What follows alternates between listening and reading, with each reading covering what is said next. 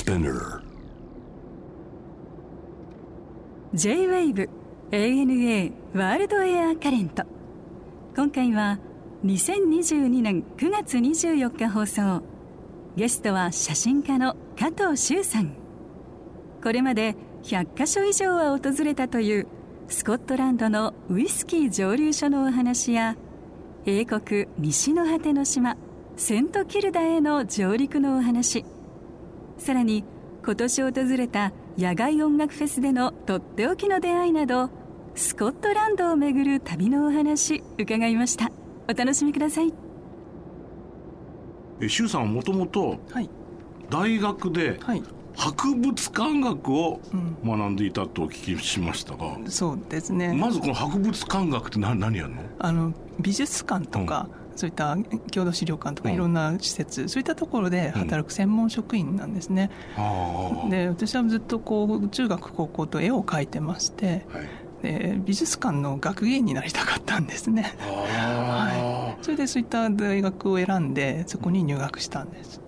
ーへえその博物館学っていうのがあるんだ。もうそのキュレーターとか学,、ね。学芸員を育てるはい。とこなんだ。専門職員のでなえ何学ぶの？そのお絵画だと美術史とかえっとですね実は学芸員の仕事ってこう非常に幅が広すぎて、ね。なのでこうそういったこう専門的な例えば美術だとか工芸だとか、うん。アートとかいろんなものがある、うん。その専門はそれぞれ就職した先で勉強してくださいっていうか。とそうなんだ。なので基本的なうん。こう哲学であるとか、はい。展示に対してとか、はい。あとは基本的にはここ教育なんですね。だから教育施設としての博物館を今後どうやっていくかとかそういった理念とかほあとはその、まあ、今回写真の話もあるんですけど、うん。カメラの扱い方ですね。これ資料を作るのに図録とか作るんですうんうんうん。ね,、そでそういったのをこう、まあ、デジタルとかまだうん。あまりないんですけれども、そのこのフィルムでうん。マニュアルカメラをうん。教官が次の授業持ってこいと、うん。で私は慌てて買いに行って。えもしかしてそれが写真との出会いってこと？そうです。本当、はいえでもその時にやっぱりそのカカメラを使うことでその写真表現というかえー写真芸術にうん。なんかこう興味を持ったあのその当時はうん。そこまで興味は持ってなかったんですね。なので、はいその実習で学んだ後もえその普段のスナップであるとか、は風景とか、うん。そういったのをずっと撮ってたりしてえ、でその後は結局学芸にはなれなかったんですうんうね。んうん。ななりななれなかったとかならなかったと？うーんまあ、時代的なものもあるんですけれどあもまあ、ならなかったうんですね。で、うん。結局じデザイナーになりまして。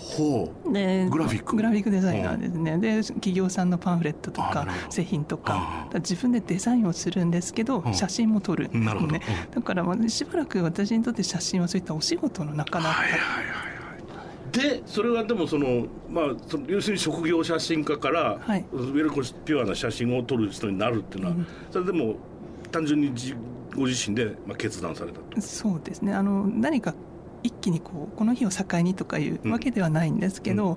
まあ、徐々にこういろんな家族、まあ、親類であるとか友人とか、うん。そういった人たちがだんだんこう、まあ、いろんな不幸にあったりそういった中であこの人たち私ちゃんと撮ってなかったなっていうふうに思っておすごい面白い。でそれでちゃんと撮っていきたいっていうところから人を撮るようになってで人を撮ることからその人が暮らしている文化とかそういったものに興味が出てきてへそういった流れで今の写真家としてのスタイルにー至ってるんですね。まあ面。白いね。なんか写真というもののなんか働きっていうか仕事の一番根源的なところからスタートしてるのね、そうだかなと。ねそうだよね、はい。そういうことだもんね、はい。何かこう残しとかなきゃなんねえやっていうさはい。昔だったらこの人のことを肖像画で直しとこうっていうのは写真でやるこできることになったって話じゃない。昔は銀盤写真でさ、そうですね。だから何何十分も何時間もこうやってその昔のさ19世紀のバイオリニストの写真とか残ってんの、はいそうすると皆さんこうあの格好ずっとしてたんだなとか思うとさ大変そうとか思っていつも見てんだけど、はいそういうことだよね。そうですね。ね。だからその決定的瞬間を撮りたいとか、まあ、そっちもちろんそういった写真もすごく大事な写真なんですけど、私はそっちとはちょっとなるほど。真逆だったかな。てか スタート地点が違うもんね。はい。へえ面白い。でそんでまあその人撮ってただからだんだんだんだん世界各国いろんなところ行ってまあ風景に行ったり、はい。まあその生活を切り取ったりっていうことになっていくんですが、はい今までに一番たくさん行ってるのがスコットランドっていうことなんですけど、はいこれ何回ですか？通算10回ですかね。すごいね。かなりだよね。一回一回が最低でも2週間うん。で1か月以上行くことが多いので、うん。まあ、割と濃い濃いね。ですね。トータル1年近くなってた話話だもんな、ね。きっかけ何だったんですか、まあ、一番最初のきっかけは、うん、あのススコッチウイスキーなんですね。おうあのバーで一人でよくウイスキーを飲んでいたんですけどうん。でそのウイスキーを飲んでいるうちにこうラベルもかっこよくて綺麗ででこう白色の液体がすごくこうロマンチックに思えたんですね。10年とか20年とか50年とか樽の中でじーっとしてそれがここにある。うん。わかるはるか遠くスコットランドからここに来て目の前にあるんだと思うとすごくロマンティックに感じてでこれが作られたところに行ってみたいと思ったんですね。わおすごいね。何を隠そう。僕もスコッチマニアですからね。あのなんかしあの液体の中にいっぱいロマンとか夢とかなんか人生とかが詰まった感じが一番する酒じゃないですか、いや本当にそう思いますね。ね。ある方があの私にウイスキーなんてその、まあ、どこで飲んでもうん。瓶に入ってるんだから味は一緒じゃないかって言われたことがあるんですね。でも私それは違ってて、うん。どこで誰とうん。どんな気持ちで飲むかによって味も全然変わってくる。これは本当に一つのウイスキーの楽しみ方としては大切にしたいなって思ってます。そうその通りです。よそのためにはだから旅に出てうん。作ってる人を見てみたい作ってる場所を見てみたい。ええ樽を覗いてみたいって話になるわけだよね、お話も聞きたいですしね。面白いないいね。初めてそのスコットランドに行かれた時っていつだったんですか、とそんなに前じゃないんですね。実は2016年の春が最初で,、うん。でその時に行ったのがアイラ島スコットランドのうん。スコッチ好きの方にとってはまあ聖地のような。そうだね、はい。結局ラガーブリンに始まってラガーブリンに行き着くとかよく言うじゃない。いっぱいあります。あの9つ今ありますので。そうだね、はい。ボンマーもそうだね。そうですね。ラフロイグもうまいし、はい。まあ、いっぱいあるよね、はい、どれも200年超えの歴史を持っているうん。素晴らしい蒸留所ですね、え蒸留所はもういろんなとこ行かれたんですか？そうですね。かなり回ったとは思うんですが まだでも全部は回れてないですね。今いくつぐらいで130ぐらいあるんですかね？えっとですね、う2000確か8年ぐらいの時は110か20ぐらいだったのがここ数年ですごく増えてあそうですか。今150を超えてるかかなと思いますね人気が高くなってるのか。人気がすごくうん。世界的にですね,、そうだね。これ日本もそうなんですけれども人気が出た。あとスコットランドの場合は法律が少し変わって、え以前はその、まあ、1800リッター以上の上流でないとこう、うん。酒税の許可が認可が下りなかった。それがこう緩くなって緩和されたので、まあ、いわゆるクラフト蒸留所なるほど。小さいところが、まはあ、あ。作ることができるようになったんですねはあじゃあもうあのいわゆる昔からのポットスチル使ってみたいな世界か。そうですね。あー。なんかああいうのそれぞれさはい。あもうその蒸留のだって味を決めるのはねだっておほまあもちろんピートとかの香り付けといろいろあるだろうけど、ええ。だってモルトと水とで作ってるわけでも基本を言えばさそうですね。エムリと。はい。なんであのそこまで個性がいろいろ出てくるんでしょうね。まあ単純な工程ではあるとは思うんですけど、まあ、例えばそのモルトを作るのにしてもやっぱりそのピートでピートどこで取れたピートかではい。もちろん味も変わるでしょうし、うん。あとまあ発酵させる時の酵母であるとか、うん。また熟成する樽であるとかですもそうだね。ねみんなそそれぞれのアイディアでいろいろやってるから。いつもその蒸留所行かれたらもちろんその蒸留者にお話を聞くとかうん。写真も撮る、はい。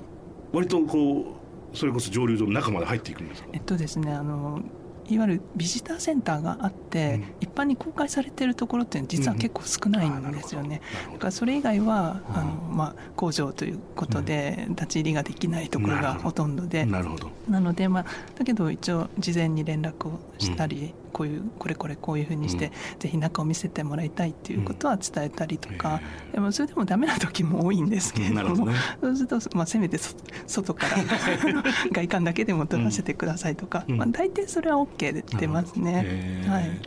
その蒸留所以外にももちろんだからスコットランド行行かれたら写真をお撮りになると思うんですけれど、はい。これは毎回その10回ってのはテーマとか決めてなんかやられるんですか、うん、あの私はそのやっぱりスタイルとしてうん。こう、まあ、気ままに撮ったものをこうまとめるとかいうのではなくてあらかじめこうどういうものを撮りたいかっていうのはもう事前にかなりもううん。決まってて、でそそのために撮影に行くっていう感じなんですね、だからまあ実はもう10年ぐらい前にこう20年プランぐらないで 何冊あって実はもう次の次とかタイトルまでも決まってでそれに即してなどんな写真をが必要なのかっていうところを撮りに行くスタイルなんですね、うんだからまあもちろんウイスキーもそのテーマの一つではあるんですけれども、まあ、人々の歴史であるとか、文化であるとか、うん。暮らしとか、うん。そういったものを撮るために行っていますね。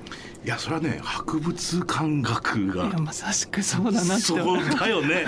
根っこがそこだよね、はいキュレーティングできてんだもんね自分で、はい僕もねじ蒸留所行ってみたいなと思いながらなんかそれ博物館みたいなやつしか行ったことないんですけど、はいいろいろ行かれた蒸留所の中でこう思い出深いのってあります、うん。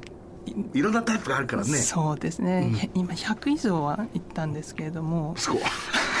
すごいねそれぞれにこう個性があって、面白みが本当にあってで何よりストーリーがあるとこも、いろんなストーリーを持っているので歴史も古いですし、でその中で、まあ、一番思い出深いのは、うんまあ、一つはルイス島というところがあるんですけれども、アウターヘブリティーズもう西の果てに近いところですね。でここにアビンジャラク蒸留所というのがあります。アビン？アビンジャラク。知らないな。はい。これあの非常に小さな小さな蒸留所でして、はい。これがあの、まあ、何と言いますかこう廃業した農家の掘ったて小屋みたいな、うん。そういったところで,、うん。で家族で多分経営されてるんですね、でそこがもう本当にこう粗末な蒸留所で,、うん。で作業場、まあ、スチルがあるところなんですけども、はい。そこの中鳥が飛び交ってたんですね。あ 野鳥が。あでそのチュンチュンな飛んでる中でじ ウイスキーが作られててあでもちろん倉庫も本当にいつ崩れるんじゃないかというようなところにこう樽が積んであってそこの蒸留所の光景は本当に思い出深いですね。で飲んだんですけどこれが今まで飲んだ中でおそらくダントツに美味しくなかったんです。タタイプとしてはどんなやつなの？若いあなるほど。まあ、焼酎に近い感じですね、でここはあの、まあ、この島は長く密造の歴史があったところなので、うんまあ、そういった流れからかもしれないんですが、うん。本当にこう密造酒のような、はい。こうます。文化といいますか。だからそういったのがこううん今に蘇ったような、なるほどね。それはそれで味わい深いですね。かえって忘れられなくなりましたけれど よく聞くんだけどさ割と若い7年とかさ、はい。あれってイタリア人とかスペイン人好きなんだってね。そうなんですよね。ね。だからここもす作ってる量が少ないので、2017年に最初に日本には来たのでその時私は飲んだんですけど、うんそれ以降日本に入ってきてない入ってねね。ヨーロッパの方でやっぱり人気が出てる。そうそう、はい。大体7年ものとかはイタリア人が買い占めるっつったね。すごい。いつか日本にまた来てほしいです、う んそうね、えでちなみに中さんななどこの酒が一番好きなの？えっとですねまあ、好きというと非常に難しいところではあるんですけども、あのアイラ島の中であのモアはい蒸留所がありますね。これが一番はい一番大きな、まあ、集落にあるんですけどここのすぐそばにこう、まあ、宿がいくつかあるんですけどそこのレストランであのアイラ島で養殖されてる牡蠣が食べられるんですね。でこの牡蠣その私上その養殖場にも行って取材をしてるんですけどもうん。聞いたところそのアイラ島にしかうん流通してないそうなんですね、うん。他には出してない、はい。アイラ島の中のホテルとか宿にしか出してない、なのでその牡蠣が美味しさはそのアイラ島でしか食べられない。でそのアイラの牡蠣をアイラ島ので作られたボーモアのお酒を少し垂らして最高。でレモンと少し最高。それをいただくんですね、ボーモアを飲みながら。最高。そして窓の外にはボーモアの美しい夕日があるわけですね最高ここれ以上の幸せがあるかなっていうふうに思いましたね。あのアイレウイスキーって本当牡蠣合うんだよ、まあ、でも多分その牡蠣はえタイプとしては大きいやつ、はい、ちっちゃいやつ？うんその。岩手の柿ほど大きくはないんですけども、うん、そのそこまで小さくもないので、そこそこの大きさはあるんですけども、まあ、もちろんふくよかでジューシーで、ね、そこにこうアイラの素晴らしいウイスキーが乗るわけですね。あれねそうなんですよ。皆さんもぜひお試しくださいませもうねとにかくアイレイウイスキー生牡蠣食べる時はねアイレイウイスキーをちょいと垂らしてっていうのは本当にうまいから。最高ですね。うまいよね、はい、ぜひその垂れ垂らしたウイスキーと同じやつと飲みながらっていうのは、ね、ここが本当に合うもんね、はい。いいね。ボンマテでもさ僕あの女性に一番初めになんかこうモルトウイスキー飲んでみたいっていう場合おすすめするんですよ、はい、飲みやすいしバランスもいいしね、ね、はい。アイレの中でもちょっと、うん、上品。まあ比較的まろやかまろやかで上品で整ったっていうか、はい、そうですね。ねよくできた酒ですよね、はいさて最近行かれたこのスコットランドっていうのは、はい、えっと、6月から7月？そうですね、うん、行ってきたばかりですね、えー、今回はどういうテーマ目的で、とまあ、いっぱいあったんですけど、うん、あの映画のロケ地をたくさん巡りたかったんですね。スコットランド本当にこう、まあ、美しい自然があったり、うん、古い町がそのまま残ったりそういったところって結構映画に使われてきたので、ねはい、そういったところをこう曲がって写真に撮って、うん、あとあのセントキルダという世界遺産の島があるんですけれども、はい。ここにあの、まあ、今回3回目の上陸をしまして、うん、以前あの宿泊がちょっとできなかったので、うん、今回は宿泊をする許可が下りたので行ってきたということですね。あとは蒸留所はもちろん回って、それとあとグラスゴーを拠点に活動するタイドラインズというあの若手のバンドがいまして、このバンドが本当に素晴らしいバンドでして、彼らに密着してその野外音楽フェス今年ようやく解禁されたので、はい、それを撮影してきたあ本当、はい、えどんなタイプの音楽やってるえっとですねいわゆるフォークロックなんですけども、まあ、おそらくこれからもっと今もすごくヒットして現時代ヒットしてるんですけども、うん、あのみんなで歌う、うん、そういったこう国民的なバンドになるんじゃないかなって期待してます。うん、あ本当？ずっと密着してそれ面白いねあのあれでね企画としても。うん、でこの素敵な出会いがあったっていうのはこれはそのバンド以外にってこと？えっとこのバンドのフェスで素晴らしい出会いが、あったんですね。あの実はあの以前シェットランドという、島があのスコットランドの一番北のところに、はい、そうです。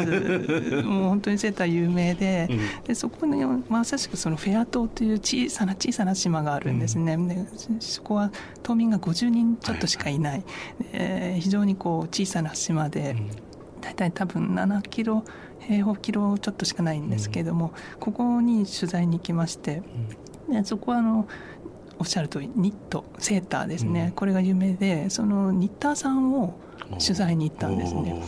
でニッターさんといってもこうもう家が兼スタジオ、うん、自宅ですね、うん、小さなミシンが1台だけという、うん、でそこで取材をして、で私はその時にあの彼女を取らせてもらって工房を取ってそしてあのニット帽を買ったんです。お土産に、うん、夫の分と私と、うん、2つ、うん、で持って帰ってきて、でその後私スコットランドに行く時はいつもそのニット帽をかぶってるんです、ね、で今回もそのニット帽をかぶって取材をしてたんですけど、そのフェスが、まあ、おそらく久しぶりということもあったんだけどすごい人出で何万人いたか。でここでまあもちろんタイドラインズを撮影するんですけども、それ以外の時に会場内を私が歩いてたんですね、そうするとこうある若い女性が私に声をかけてきまして、ででその方のことはもちろん知らない。もちろんそうだね、はい、そうすると彼女何て言ったかというと、うん、あのそのニット帽それ私のお母さんが編んだものですって言うんですよ。すごびっくりしまして。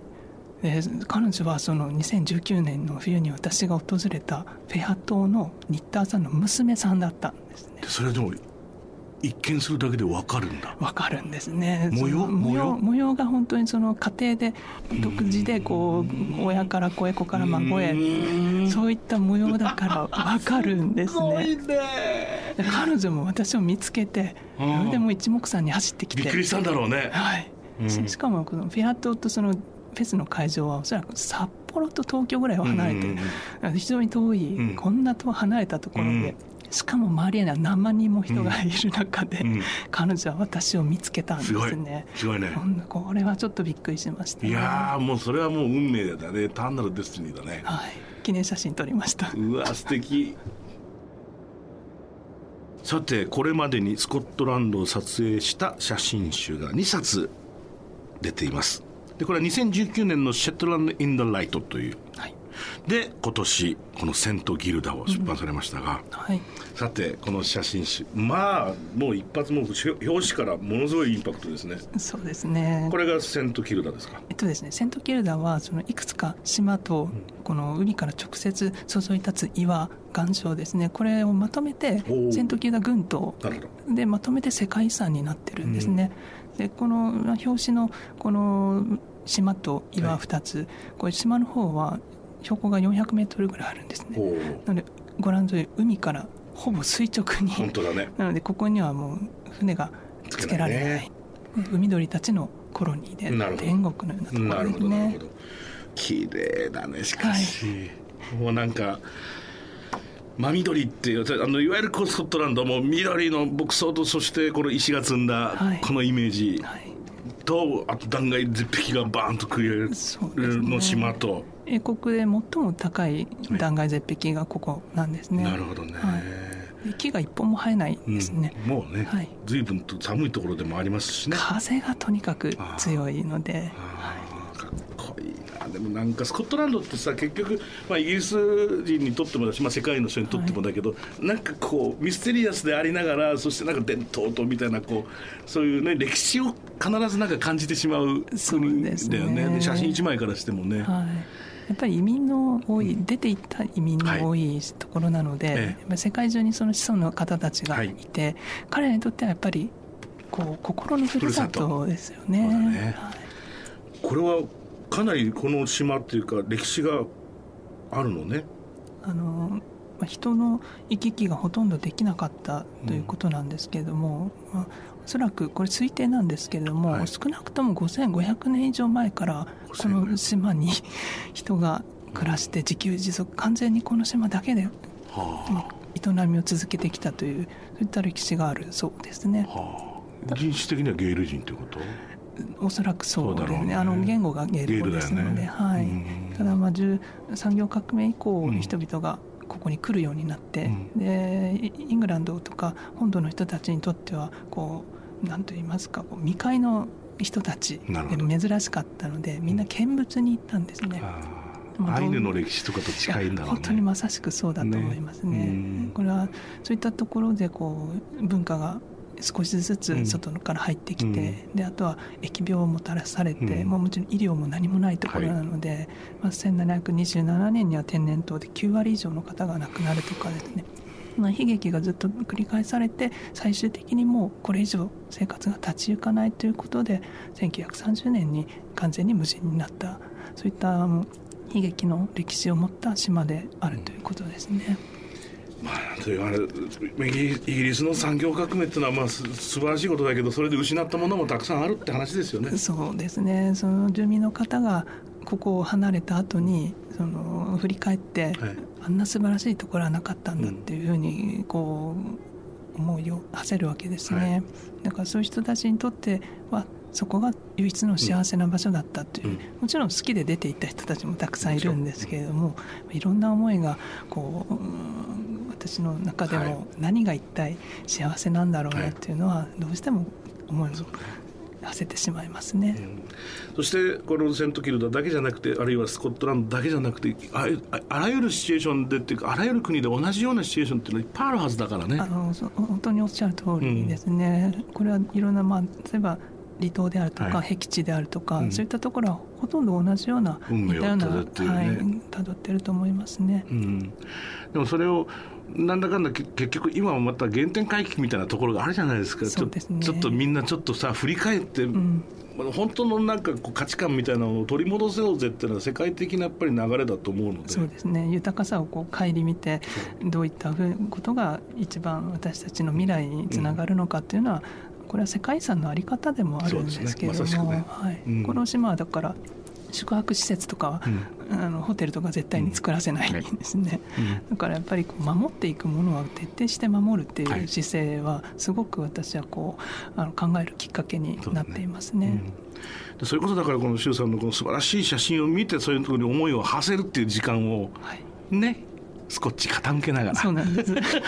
スコッチをいただきながら、ね、それがぜひいいですよねさて最後にですねこれはいつもゲストの方に必ず伺ってるんですが、周、さんにとっての旅ってのは一体何ですか、うん、私にとっての旅は、未来を連れてきてくれるもの。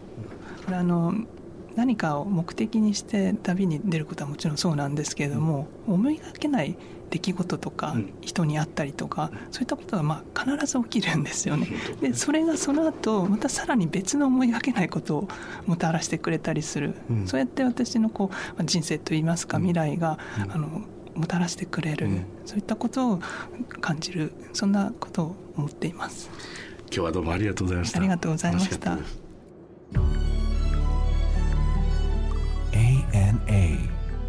cold air current.